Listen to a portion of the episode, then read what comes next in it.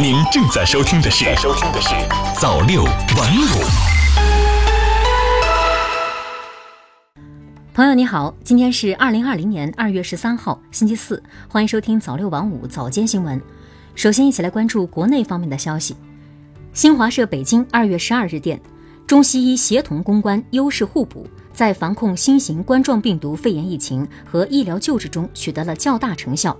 国家卫生健康委员会办公厅、国家中医药管理局办公室十二号联合发布通知，各级卫生健康行政部门要会同中医药主管部门，推动收治患者的医疗机构建立健全中西医共同参与、全程协作的中西医联合会诊制度，使中医药深度介入传染病防控和临床救治。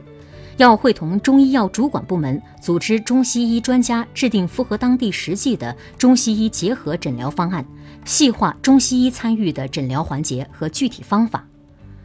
新华视点微博二月十二日消息，教育部高校学生司司长王辉十二号表示，二零二零年全国普通高校毕业生八百七十四万，同比增加四十万人。在疫情防控形势下，教育部对毕业生就业工作进行了安排部署。其中包括适当延长择业时间，对离校时未落实工作单位的高校毕业生，可按规定将户口档案在学校保留两年，待落实工作单位后再及时办理就业手续。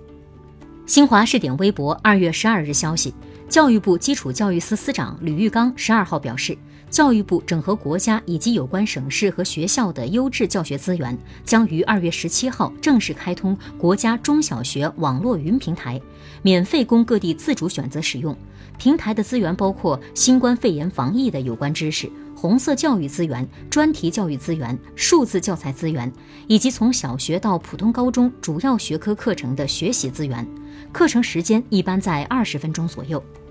新华社北京二月十二日电。民航局国际司司长梁楠十二号表示，民航局希望有关国家能够遵循世界卫生组织和国际民航组织的建议，尽早取消相关限制措施。中国民航愿意与各国加强沟通与合作，采取严格的防疫措施，共同保障旅客健康出行。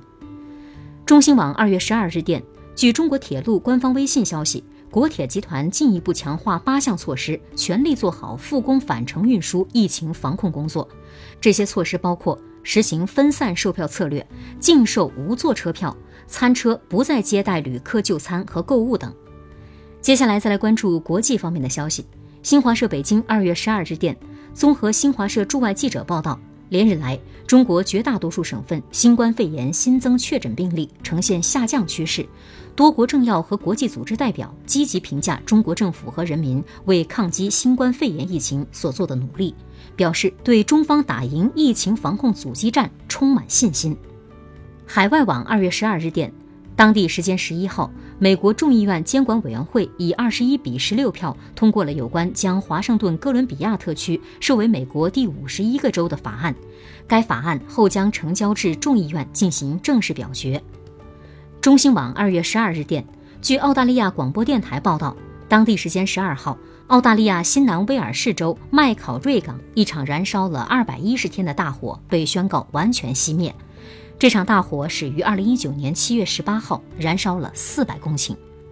好的，以上就是今天早六晚五早间新闻的全部内容了，感谢您的收听，咱们晚间再见。